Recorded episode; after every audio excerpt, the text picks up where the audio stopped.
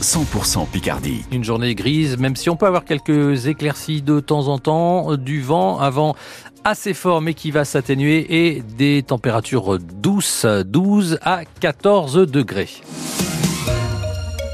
Le journal Pierre-Antoine Lefort, euh, l'info est tombée, Robert Badinter est mort. On l'a appris il y a quelques minutes, l'ancien ministre de la Justice de François Mitterrand, figure du Parti Socialiste, s'est éteint à 95 ans cette nuit.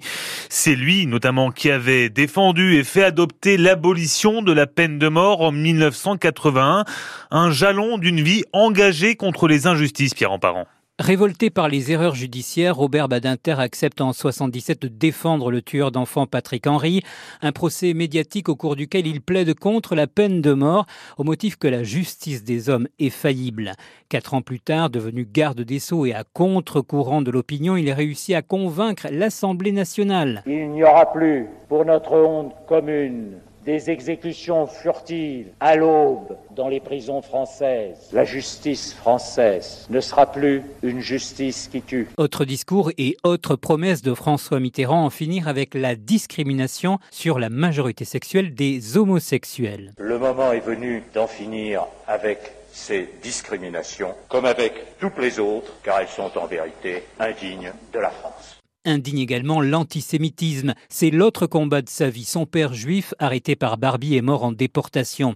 Infatigable défenseur de la vie jusqu'au bout, Robert Badinter milite pour abolir la peine de mort, mais cette fois à l'étranger. Parce que c'est la vie, c'est le combat de la vie, pas d'une vie, de la vie. Vous venez d'entendre Robert Badinter qui est donc mort à l'âge de 95 ans cette nuit.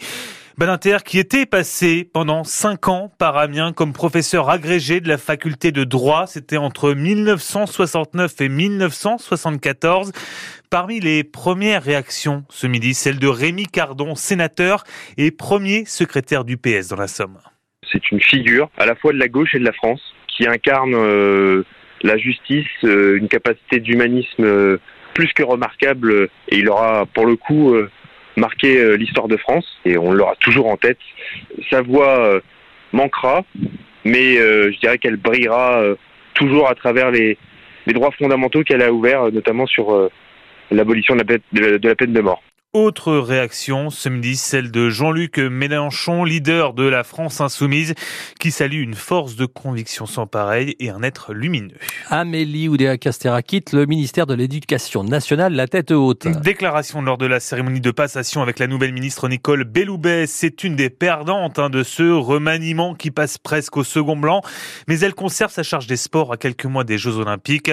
Arrivée aussi d'une picarde avec la nomination de Marie Guévenoux, née à Amiens et qui a milité notamment à l'UNI, le syndicat étudiant de droite, comme ministre délégué aux Outre-mer. L'école maternelle et élémentaire d'Alencourt près des Rennes évacuée ce matin aux alentours de 9h, soit 158 élèves et 11 adultes au total. La faute à un dégagement de fumée dans une salle de classe au niveau d'un néon. Après levé de doute, tout le monde a pu regagner donc euh, sa salle de cours. Et pas question de voir les classes disparaître en baie de Somme. Les mobilisations s'enchaînent depuis plusieurs jours un peu partout alors que les contours de la carte scolaire se dessinent. Parmi les maires en première ligne, on retrouve Pascal Demarthe à Abbeville. Il a lancé une pétition qui a déjà récolté plus d'un millier de signatures. La communauté d'agglomération est concernée par huit fermetures de classes, dont deux uniquement sur Abbeville. Nous sommes dans des quartiers euh, sensibles politiques de la ville. Euh, nous fermons deux classes alors qu'il va manquer à l'appel trois élèves environ euh, par rapport à la rentrée dernière. Je pense que effectivement, euh, en plus, comme vous le savez très bien, nous sommes en train de, de restructurer lourdement le quartier Soleil Levant, Boulot Platane. L'État met 30 millions d'euros d'investissement sur ce quartier. Euh, la collectivité, évidemment, les moyens également pour tout ce qui concerne le périscolaire, l'accompagnement des élèves.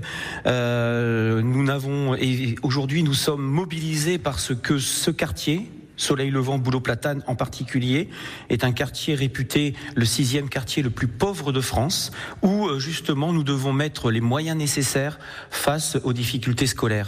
Pascal Demarthe, maire d'Abbeville, invité de France Bleu Picardie ce matin. L'interview est à réécouter en intégralité sur francebleu.fr et l'application ici. Et puis, on vous rappelle donc l'information de ce journal, l'ancien ministre de la Justice de François Mitterrand, Robert Badinter, est mort cette nuit à l'âge de 95 ans. C'est lui qui avait notamment défendu à bout de bras l'abolition de la peine de mort en 1981.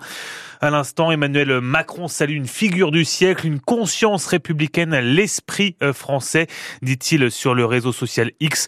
On y revient bien évidemment dans les prochaines minutes sur France Bleu.